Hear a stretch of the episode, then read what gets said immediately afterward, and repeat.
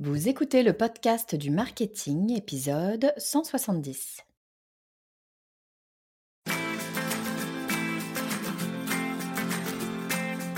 Bonjour et bienvenue. Je suis Estelle Ballot et je suis ravie de vous recevoir sur le podcast du marketing. À chaque épisode, je vous propose d'analyser les techniques marketing qui marchent, pas à pas et très concrètement, pour développer votre activité. Qu'est-ce que j'y gagne? Je suis sûre que vous vous êtes déjà posé la question. Aujourd'hui, je vais vous proposer un petit exercice un peu différent de ce que je fais d'habitude sur le podcast du marketing. Je vais vous proposer d'apprendre à consacrer du temps aux choses importantes de votre vie et je vais vous proposer de le faire en résumant un livre bien connu des entrepreneurs. Il s'agit de La semaine de 4 heures de Tim Ferriss. Ça ne m'arrive pas souvent de résumer un bouquin sur le podcast du marketing, mais la semaine de 4 heures, c'est un des grands classiques. Et si on regarde bien, il y a quand même pas mal de livres entrepreneuriaux à succès ou à moins de succès d'ailleurs, mais de livres entrepreneuriaux, je dirais intéressants et qui ont des, choses à nous apprendre ou en tout cas qui peuvent faire germer des idées dans nos esprits de marketeurs, d'entrepreneurs. La semaine de 4 heures, à mon sens, en fait partie, même si tout n'est pas à prendre de façon absolument littérale. C'est un livre américain à l'américaine, donc les choses sont parfois, en tout cas de mon point de vue, un peu exagérées, mais il n'empêche que les grandes idées de ce bouquin peuvent être tout à fait intéressantes à intégrer à notre pratique. Alors c'est parti pour un résumé de la semaine de 4 heures de Tim Ferriss. Alors la semaine de 4 heures, quand on vous le dit comme ça, ça semble assez incroyable. Ça ressemble à un rêve. Au lieu de travailler 35 heures, 40 heures, eh ben vous ne travaillez plus que 4 heures. L'idée, bien sûr, c'est de ne travailler que 4 heures, mais de ne pas perdre de revenus, voire d'ailleurs bah, plutôt d'en gagner plus. Alors, comment est-ce qu'on fait avec cette semaine de 4 heures? Eh ben, Au lieu de travailler 35, 40, voire 45 ans avant la retraite, c'est un sujet euh, actuel, eh ben vous avez la liberté et la flexibilité de profiter de votre vie dès maintenant. Alors quand on dit ça, évidemment, euh, ça fait rêver, mais c'est pas un rêve. Selon l'auteur de la semaine de 4 heures, Tim Ferriss, il existe une recette que tout le monde peut suivre, y compris vous, pour y parvenir. Alors si vous êtes prêt à vous mettre au travail, eh ben, je vous propose euh, qu'à travers ce livre, on regarde comment est-ce qu'on peut faire pour transformer 40 heures de travail en 4 heures. Alors la première euh, des idées de ce bouquin, c'est que la richesse, euh, c'est synonyme de luxe ici et maintenant. et ça, c'est la vision de ce que Tim Ferriss appelle les nouveaux riches. Le terme n'est pas très adapté en français parce que nouveau riche, ça, veut dire quelque chose en français, mais en anglais, c'est the new riches, les nouveaux riches. Hein.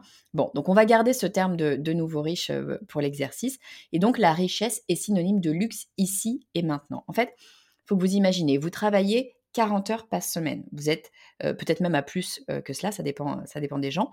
Vous êtes constamment épuisé, vous êtes constamment stressé, vous donneriez n'importe quoi pour eh bien, changer votre quotidien, mais vous avez l'impression bah, de ne pas pouvoir le faire, vous êtes coincé dans votre travail, vous avez en fait besoin de votre travail. en fait, il existe une recette pour échapper bah, au fait de travailler de 9h à 17h. Hein. Il existe une formule d'après Tim Ferriss et c'est exactement eh ben, ce qu'il développe dans son bouquin La semaine de 4 heures. Mais avant d'en arriver à cette fameuse formule, eh ben, Tim Ferriss vous propose de réfléchir à l'endroit où vous vous échappez, l'endroit dont vous rêvez et la manière euh, dont l'auteur, Tim Ferriss, y est parvenu. L'objectif, c'est de devenir un des membres de ces fameux nouveaux riches. Alors les nouveaux riches, euh, c'est une sous-culture, on va dire, caractérisée par la mobilité et la liberté financière. Mobilité et liberté financière. Ils sont liés par rien. Euh, ils décident où ils vont, ils décident ce qu'ils font. Ils ont compris que bah, le bon moment pour vivre ses rêves, euh, pour vivre sa vraie vie, eh ben, c'est maintenant. Mais alors comment faire, comment vivre ses rêves, comment vivre pleinement sa vie? Eh bien en fait il suffit de deux choses pour y parvenir. Il faut plus de liberté et plus de temps libre. Alors ce que la plupart des gens associent aux millionnaires, bah, c'est de grands voyages, des loisirs extravagants, peut-être du personnel. Ça se résume essentiellement à deux choses, plus de liberté et plus de temps libre. Et vous pouvez avoir ces deux choses sans avoir des millions de dollars sur votre compte en banque. En fait, l'objectif, c'est obtenir la liberté, le temps libre et rejoindre les nouveaux riches. C'est ça que nous raconte Tim Ferriss dans son livre La semaine de 4 heures. Alors lui d'ailleurs, Tim Ferriss, il a obtenu ces deux choses un peu par hasard. En fait, en 2004, euh, il se trouvait dans une situation euh, qui est peut-être similaire à la vôtre d'ailleurs. Hein. Il était surmené, comme beaucoup de monde en ce moment. Il était épuisé. En fait, il était tellement fatigué, euh, tellement surchargé qu'il a fait un burn-out et il a dû s'arrêter, faire une pause. Mais cette pause, bah, elle s'est avérée être une bénédiction. En fait, pendant son congé, il a voyagé dans le monde entier et il s'est rendu compte qu'il pouvait gérer une entreprise rentable où qu'il se trouve. Et puis il s'est rendu compte aussi qu'il pouvait le faire avec un minimum d'efforts. et ben, c'est comme ça qu'il a rejoint les rangs de ces fameux nouveaux riches. Alors dit comme ça, ça ressemble à de la magie, mais en fait ça n'en est pas. Souvenez-vous, hein, les deux grands principes de ce bouquin, c'est de se dire pour vivre une vie de luxe, il faut de la liberté et du temps libre. Ce sont véritablement les deux conditions préalables à la capacité de faire ce que vous voulez, quand vous voulez et d'où vous voulez. Et aucune de ces conditions ne peut être atteinte en travaillant une semaine normale de 40 heures. Bon, mais alors c'est quoi cette fameuse formule magique? Eh bien, la formule dont parle Tim Ferriss, c'est la formule DEAL. DEAL en anglais, hein, euh, D-E-A-L. DEAL pour D, définition, E, élimination, A, automatisation et L, libération. Alors commençons par le D, définition. On a déjà commencé à, créer une nouvelle définition. Hein. D'ailleurs, euh, juste à l'instant, on a parlé de la richesse. Comment définir la richesse?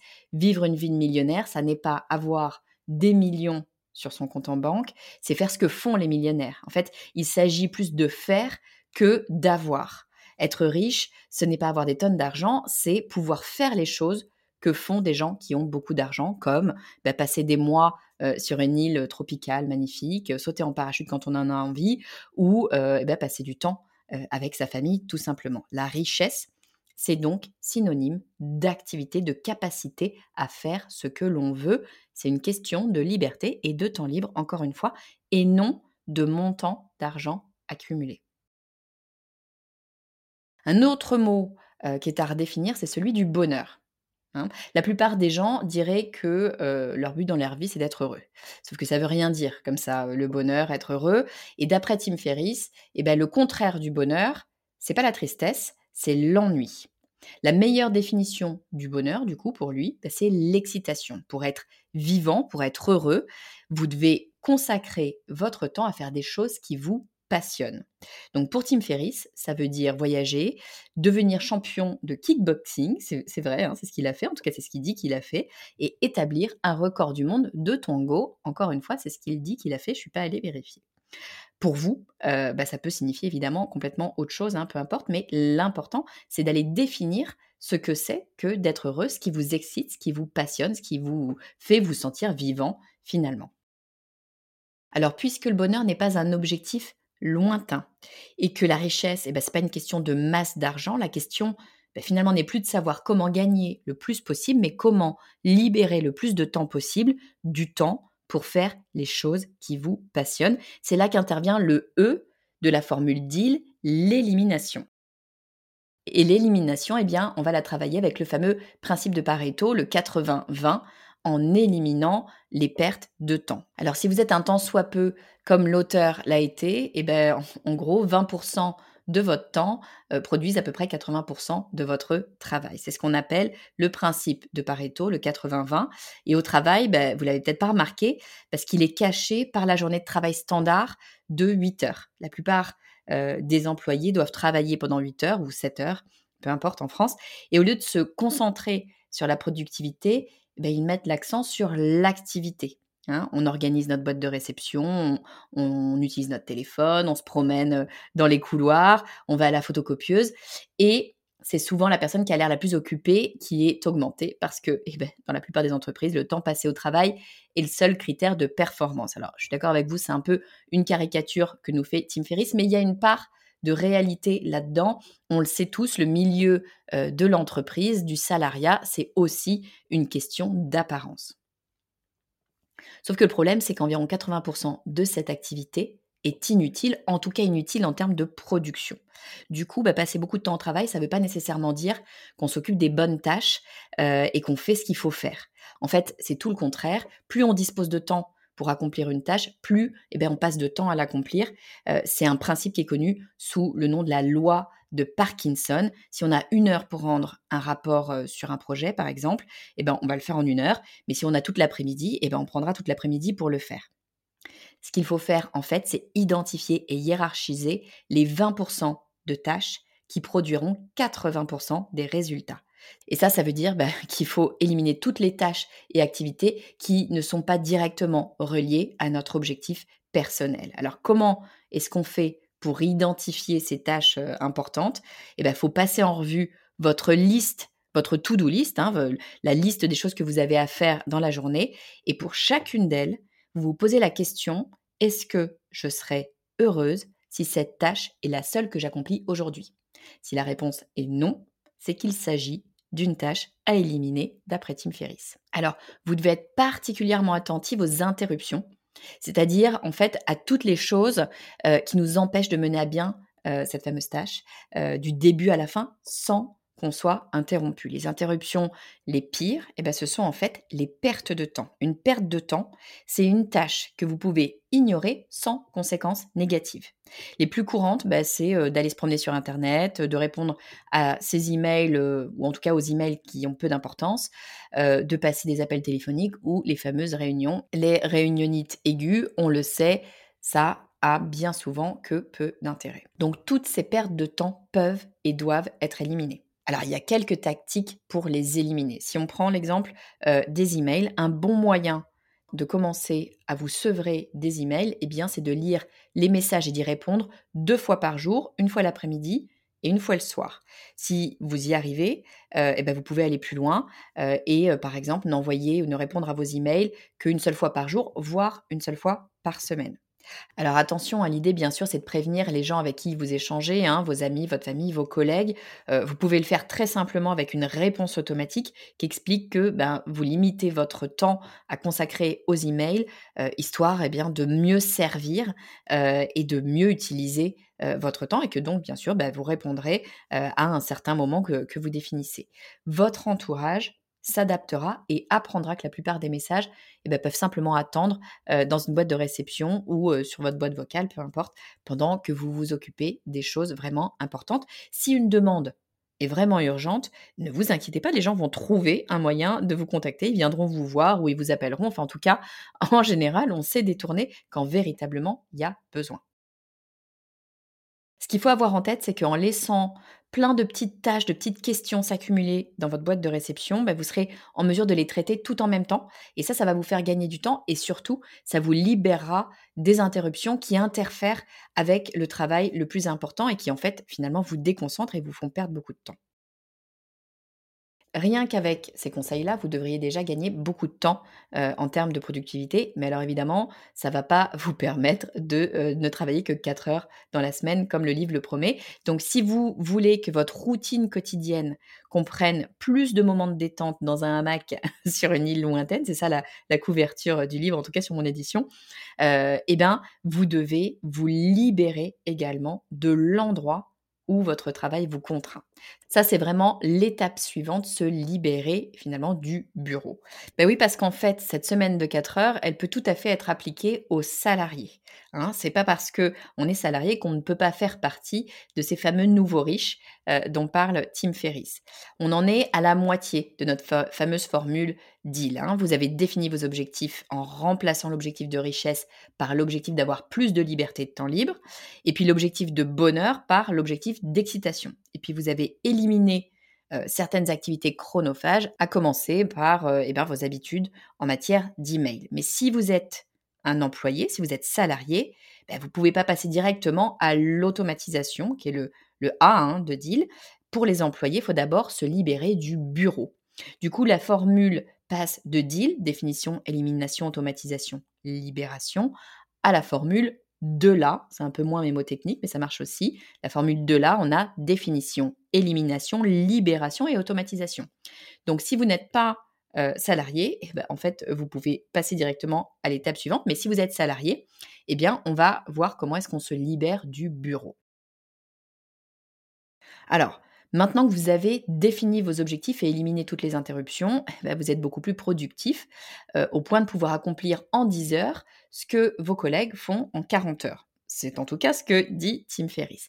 Mais le problème, c'est que la plupart des lieux de travail encouragent à l'activité, on l'a dit, et non à la productivité, ce qui signifie que ben, quel que soit le temps qu'il vous faut pour accomplir votre travail, ben, vous devez toujours y consacrer 40 heures ou 35 heures en France par semaine. La solution consiste à sortir du bureau. Ça vous permettra non seulement bah, de travailler moins, mais aussi de travailler de n'importe où, ce qui, vous l'avouerez, est assez intéressant. Alors comment est-ce qu'on fait pour sortir du bureau? Comment disparaître du bureau? D'après Tim Ferriss, il y a cinq étapes à suivre. Alors je vous les, je vous les donne. Hein. Première étape, c'est d'augmenter votre valeur pour l'entreprise. Deuxième étape, de prouver que le travail à distance permet d'augmenter le rendement. Troisième étape, quantifier les avantages pour l'entreprise. Quatrième, proposer une période d'essai. Et cinquième, augmenter la durée du travail à distance. Alors, pour voir comment ça fonctionne en pratique, Tim Ferriss nous propose euh, de suivre un certain monsieur Sherwood, un homme qui souhaite consacrer plus de temps à son activité secondaire de vente de chemises de marins sur eBay. Donc il nous explique comment Monsieur Sherwood euh, disparaît de son bureau. Alors il commence par se rendre indispensable. Il demande à son patron de lui financer une formation qui lui permettra eh bien, de mieux servir les clients de l'entreprise. Son objectif, c'est d'accroître sa valeur aux yeux de son employeur. Plus il sera considéré comme précieux, plus on sera enclin à lui laisser des libertés, euh, comme notamment le fait de pouvoir travailler euh, à distance, travailler de chez lui. Donc, entre-temps, notre ami euh, Sherwood, il fait un petit test. il, il, dit qu'il est malade, il se fait porter pâle, un mardi et un mercredi. et du coup, il dit qu'il travaillera quand même, mais il travaillera de chez lui. Donc, il choisit délibérément mardi et mercredi pour pas qu'on se dise ouais attends Sherwood il est sympa il se fait un week-end prolongé il est parti il est parti jeudi vendredi se dorer la pilule à l'île de Ré bon voilà. Je sais pas pourquoi je pense à l'île de Ré mais prenons cet exemple de notre ami Sherwood. Donc il prend mardi mercredi histoire qu'il n'y ait pas de doute sur le fait qu'il soit malade et ça, il s'en sert aussi d'ailleurs pour tester sa propre productivité parce que justement, il est loin du week-end, donc il n'est pas en train de penser euh, voilà, au, week-end euh, qui l'attend. Pendant ces, deux jours-là, notre ami Sherwood, il va vraiment suivre euh, délibérément la quantité de travail qu'il va produire. Et en fait, il se rend compte qu'il euh, va réussir à doubler son rendement, bah, tout simplement parce qu'il n'a pas de distraction liée au bureau. Je crois qu'on l'a tous euh, réalisé quand on a commencé à travailler un peu de chez nous, si ça, vous est arrivé. Je pense qu'on est beaucoup à qui c'est arrivé. Évidemment, on travaille plus vite de chez nous si on est motivé si on est motivé, on travaille beaucoup plus vite de chez nous. En tout cas, on n'a pas plus de travail parce que bah, il y a personne qui vient nous distraire, euh, qui nous raconte un truc euh, où on n'entend pas le téléphone sonner euh, du voisin. Donc évidemment, on est plus productif. C'est la même chose pour notre ami Sherwood. Et du coup, il élabore une proposition. Cette proposition, elle montre à son manager comment le travail à domicile eh ben, ça va profiter à son patron. Et pourquoi, en fait, il est plus productif en dehors du bureau? Bah, Parce qu'il n'y a pas de trajet, parce qu'il y a moins de distractions, etc. Donc à ce stade, notre ami Sherwood, il propose à son manager une période d'essai révocable. En gros, il travaillera à domicile un jour par semaine pendant deux semaines. C'est la période test. Et donc évidemment, son manager, il accepte hein, que deux semaines. Donc pendant ces deux journées à domicile, eh ben, Sherwood s'assure à nouveau que sa productivité double par rapport à ce qu'il fait au bureau, ce qui lui donne une preuve que son travail à domicile est bénéfique pour l'entreprise, que c'est intéressant pour son manager de laisser Sherwood travailler de chez lui. Une fois qu'il est là, ben, il reste plus qu'à augmenter progressivement le nombre de jours d'absence jusqu'à ce qu'il travaille à domicile tous les jours. Et ça, eh ben, ça ne devrait pas poser de problème, vu que ben, la productivité est plus forte quand il est chez lui et que son patron, eh ben, il arrive à le voir, parce que ben, on, lui, on lui montre avec des éléments quantifiables. À ce moment-là, eh ben, Sherwood, il va pouvoir travailler de n'importe où dans le monde, puisque qu'il travaille chez lui ou qu'il travaille à Bali, pour son patron, ça sera exactement la même chose. Alors évidemment, euh, entre le moment où Tim Ferriss a écrit La semaine de 4 heures et le jour où j'enregistre ce podcast, il y a un truc qui est passé par là, c'est quand même le Covid. Et le Covid, il a largement contribué à bouleverser le travail des salariés. Donc, c'est pas vrai pour tout le monde, bien sûr, mais vous êtes nombreux, nombreuses à bénéficier, euh, là, en ce moment, d'un jour au moins, d'un jour de travail dans la semaine. Cela dit, euh, toutes les entreprises ne sont pas encore convaincues par le principe. Et je trouve que cet exemple que donne Tim Ferriss, ça peut permettre à, certains d'entre vous eh bien, d'aller convaincre votre manager, vos managers, de l'intérêt de vous laisser travailler à distance. Alors une fois qu'on a dit ça, eh ben, il est temps de passer à l'automatisation, le A de la formule DEAL. L'automatisation, c'est vraiment un élément crucial pour dissocier le temps que vous passez à travailler de l'argent que vous gagnez. L'idée, c'est de construire des sources de revenus automatisées euh, qui sont maintenues quel que soit l'endroit où vous êtes dans le monde. Euh, c'est le principe des fameux nouveaux riches. Euh, l'idée, c'est de mener le genre de vie que vous désirez parce que vous générez des revenus sans passer tout votre temps au travail et d'où vous voulez. Donc pour créer des revenus automatisés, il ben, faut créer une entreprise qui fonctionne sans aucun effort de votre part, c'est ce que nous dit Tim Ferriss, c'est-à-dire qu'elle doit en principe s'autogérer. Donc, au lieu de gérer personnellement la distribution, par exemple, de votre produit, eh ben, vous vous associez à une entreprise qui peut s'occuper de la distribution et puis vous engagez une agence qui, elle, va gérer votre site web. L'idée, c'est que vous ne devez jouer aucun rôle dans cette configuration. Tout ce que vous devez faire, c'est lire des rapports de vos prestataires de services et intervenir quand c'est nécessaire, mais seulement lorsque c'est nécessaire. Alors, comment est-ce qu'on fait en sorte que le travail se déroule sans accroc quand on n'est pas là? Bah, Tout d'abord, toutes les personnes impliquées doivent avoir la liberté de communiquer entre elles et de manière indépendante. C'est super important de donner cette liberté-là, euh, ce pouvoir-là à vos prestataires. Vous ne devez pas avoir à relayer des messages et de la perte de temps. Deuxièmement, vous devez confier autant de responsabilités que possible aux personnes à qui vous avez confié vos tâches. Si vous faites ça, les personnes peuvent résoudre les problèmes eh ben, sans avoir besoin de vous, de votre approbation. Et ça, ça vous fera gagner énormément de temps et de liberté. Mais alors du coup, euh, c'est qui ben, au, final qui fait tout ce travail? Bah, L'une des solutions que propose Tim Ferriss, c'est d'engager des assistants virtuels. Donc vous pouvez engager des assistants virtuels euh, à peu près n'importe où dans le monde. Ça peut être au Canada, en Inde, en Pologne, que sais-je, peu importe. Tant que la personne a les compétences requises, en fait, l'endroit où elle se situe n'a pas beaucoup d'importance. Ce qu'il faut, c'est qu'elle parle une langue que vous, vous maîtrisez et qui est utile dans le métier, le produit, le service que vous vendez. Alors si on prend l'expérience de Tim Ferriss, lui ce qu'il dit c'est que pour lui, alors évidemment il est américain Tim Ferriss, donc il parle anglais, les assistants virtuels indiens sont beaucoup moins chers et ils sont souvent aussi bons, voire meilleurs que leurs homologues anglophones en Occident. Alors vous êtes peut-être en train de vous dire, ok d'accord, mais enfin tout ça, ça coûte de l'argent. Ce qu'il faut bien prendre en compte, c'est la valeur du temps que vous économisez. Hein. si on suppose que vous gagnez, euh, mettons, 25 euros de l'heure et qu'un assistant euh, de qualité coûte 30 euh, euros de l'heure, ben, ça signifie que pour chaque heure de travail que l'assistant prend en charge, ben, votre véritable coût, le coût effectif, c'est pas 30 euros, c'est en fait 5 euros. Donc ça veut dire qu'en fait, vous pouvez prendre votre vendredi en congé entier pour seulement 40 euros. Ce qu'on regarde, c'est la valeur incrémentale. Bon, mais bien sûr, si vous voulez créer euh, des revenus automatisés et construire euh, le process hein, pour, soutenir ces revenus, ben, vous devez avoir un truc à vendre. Hein. Euh, il peut s'agir d'un produit existant que, vous décidez de distribuer, comme le fait notre ami Sherwood hein, avec ses, chemises de marin. Le seul problème de cette approche, c'est que la revente d'un produit existant, bah, ça veut dire des, marges bénéficiaires qui sont plus faibles. Donc, Tim Ferriss, nous dit qu'il est préférable de concevoir votre propre produit, quelque chose en fait qui vous rapportera le plus d'argent possible avec un minimum d'efforts de votre part. Alors, comment est-ce qu'on fait? Eh bien, la meilleure façon euh, pour commencer, c'est d'étudier les marchés qui vous sont les plus familiers et de réfléchir à des idées de produits sur la base de bah, ce que vous découvrez qui n'existe pas. Alors attention, euh, on n'est pas comme dans une start-up euh, classique. Euh, c'est pas ce qu'on essaye de créer puisque nous, on veut travailler seul, d'où on veut, etc. Hein. Donc, Tim Ferriss, pour différencier ça, il, ne dit pas un produit, il a appelé ça une muse. on va prendre son terme de muse pourquoi pas. Euh, mais contrairement à une start-up, eh ben, votre muse n'a pas besoin d'être dirigée par vous. C'est ça la véritable différence avec une entreprise euh, classique.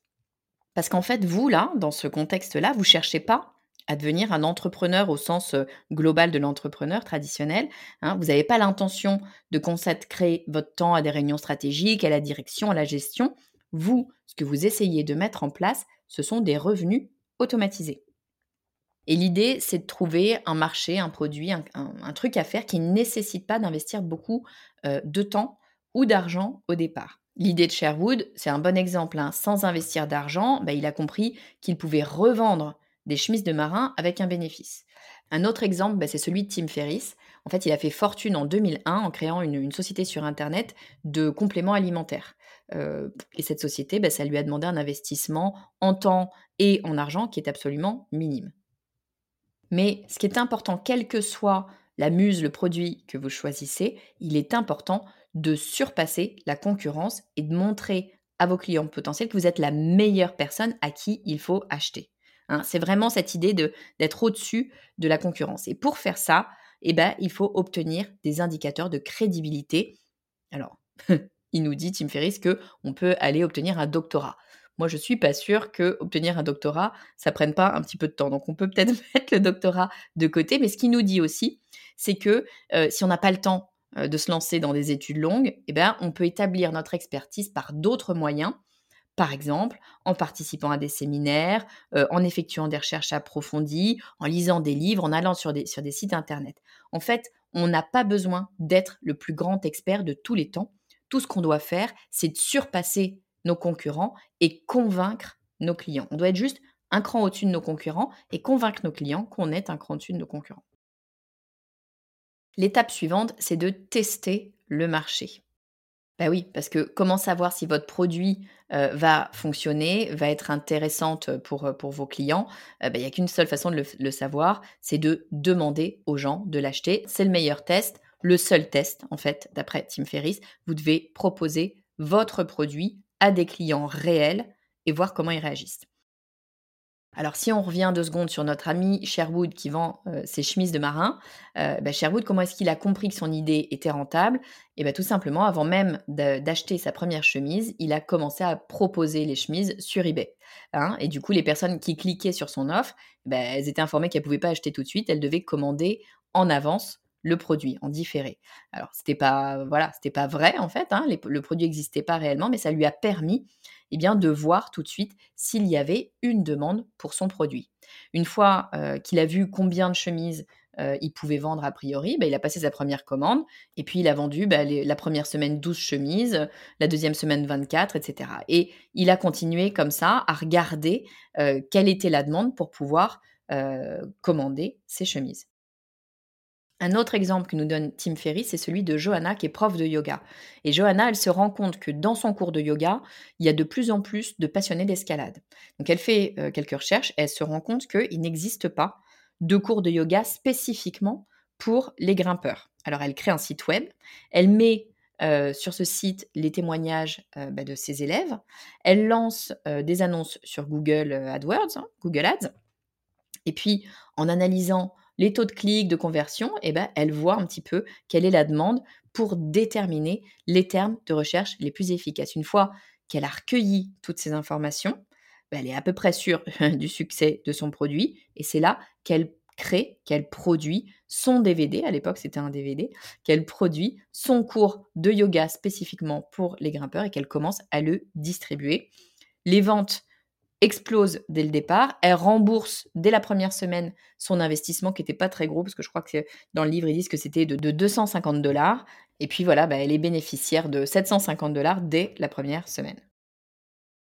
Alors, autre point que met en avant Tim Ferriss, c'est de fixer un prix élevé et d'avoir des promesses très fortes. Alors tout d'abord, vous devez être en mesure de résumer l'objectif du produit en une phrase. Lorsqu'Apple a lancé l'iPod en 2001, tout le monde a immédiatement su à quoi il servait grâce au slogan qui l'accompagnait 1000 chansons dans votre poche. Deuxièmement, vous devez faire en sorte qu'il soit aussi facile que possible pour les clients de décider d'acheter votre produit. Ne les obligez pas à choisir entre plein d'options différentes. Plus les clients à choisir entre plusieurs choses, plusieurs couleurs, plusieurs modèles, etc., plus ils risquent de ne pas acheter votre produit parce que ben, la comparaison de toutes les options, c'est fatigant pour le cerveau. Troisième chose, pour attirer les bons clients, vous devez fixer un prix élevé pour votre produit. Alors, Tim Ferriss nous dit entre 50 et 200 dollars. Ça va dépendre de votre produit en réalité. Hein. Mais non seulement ça donnera à votre produit une image haut de gamme, mais mécaniquement, ben, ça augmentera vos marges.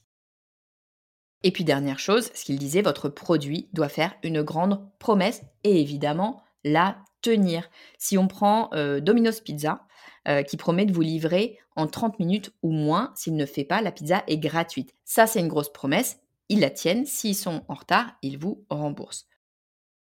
En fait, avoir une promesse aussi audacieuse, ben, ça montre à vos clients à quel point vous êtes sérieux et sûr de votre produit. Et donc, eh ben, ça donne confiance, la confiance dont ils ont besoin pour acheter. Alors on résume, le message clé de ce livre, c'est que au lieu de passer le reste de vos jours dans un bureau en attendant la retraite, vous devriez rejoindre ce qu'il appelle les nouveaux riches et commencer à profiter de la vie dès aujourd'hui. Et pour faire ça, bah, il faut commencer par redéfinir vos tâches, concentrer vos efforts sur les 20% de tâches qui ont le plus d'impact. Il faut euh, vous libérer du bureau en montrant que vous êtes plus efficace en travaillant euh, de chez vous, et puis rompre avec l'habitude de consulter constamment votre boîte email. Et enfin, il faut automatiser vos revenus en identifiant et en testant ce qu'il appelle des muses, euh, donc des produits, hein, en fait des nouveaux produits. Une fois que ces habitudes sont prises, et eh bien vous serez, d'après Tim Ferriss, sur la bonne voie pour atteindre le style de vie que vous avez toujours souhaité. Alors comme je vous le disais en introduction, moi je suis pas absolument persuadée qu'il faille prendre au pied de la lettre ce que nous raconte Tim Ferriss dans la semaine de 4 heures. D'ailleurs, Tim Ferriss, euh, c'est pas du tout quelqu'un a priori qui ne travaille que 4 heures par semaine, c'est plutôt un workaholic d'après ce que j'ai entendu dire. C'est pas tant la question. La question là qui est intéressante dans ce bouquin, c'est de regarder la productivité de notre travail. Tout le monde n'est pas capable d'ailleurs de mettre en place tous ces éléments de productivité parce qu'on n'est pas des robots non plus euh, et on ne peut pas être en permanence productif. Mais le fait de prendre conscience du fait que l'on n'est pas tout le temps productif, eh bien, ça peut nous permettre de nous dire attends, attends, attends, de quoi j'ai envie? Est-ce que j'ai envie de prendre mon temps? Euh, ce fameux effet qui dit que si on a une heure, on va faire le travail en, une heure, et si on a toute l'après-midi, on va prendre toute l'après-midi. Est-ce que j'ai envie de prendre toute cet après-midi, ou est-ce que à la place de perdre tout cet après-midi, je ferais pas mieux de me dépêcher à faire la tâche que j'ai à faire et que j'ai identifiée comme étant la tâche importante pour pouvoir bah, profiter de la vie, être dans mon hamac, lire un bon bouquin par exemple. Donc c'est ça que je trouve intéressant, c'est plus la prise de conscience du fait qu'on est maître euh, de notre façon de travailler et que notre façon de travailler a un impact direct sur le temps que l'on passe à travailler et que finalement qu'on soit salarié ou pas, euh, c'est pas une excuse. Euh, même en étant salarié, on peut s'organiser pour être plus efficace et pour plus profiter. Donc voilà, moi j'ai trouvé ce bouquin particulièrement euh, intéressant. C'est un bouquin qui est très très connu dans le milieu de l'entrepreneuriat et en tout cas, euh, sans forcément le suivre au pied de la lettre, encore une fois, c'est plus un bouquin prise de conscience de comment est-ce que je travaille, ce que j'ai envie de faire moi directement, ce que j'ai envie de déléguer, quelle est ma définition du succès, quelle est ma définition du bonheur et quel temps j'ai envie d'allouer au travail. Donc voilà, ça fait poser beaucoup, beaucoup de questions. J'espère que ce résumé vous a plu. J'espère surtout que ce résumé vous a donné envie de lire la semaine de 4 heures parce qu'évidemment, il y a beaucoup, beaucoup plus d'exemples et il rentre beaucoup plus dans le, dans vif du sujet, dans le détail, dans le bouquin, vous vous en doutez. Donc j'espère que vous aurez envie de lire ce bouquin si vous ne l'avez pas déjà lu. Si ce type d'épisodes de podcast vous intéressent, dites-le moi parce que des livres sur l'entrepreneuriat, sur le marketing, il y en a, mais des dizaines, des dizaines et des centaines. Je peux vous faire des résumés de livres, des livres qui m'ont marqué, qui m'ont plu. Euh, si ça vous intéresse, dites-le moi, envoyez-moi un petit message bah, sur mon email contact lepodcastdumarketing.com et je vous en ferai d'autres comme ça. Je vous dis à très vite.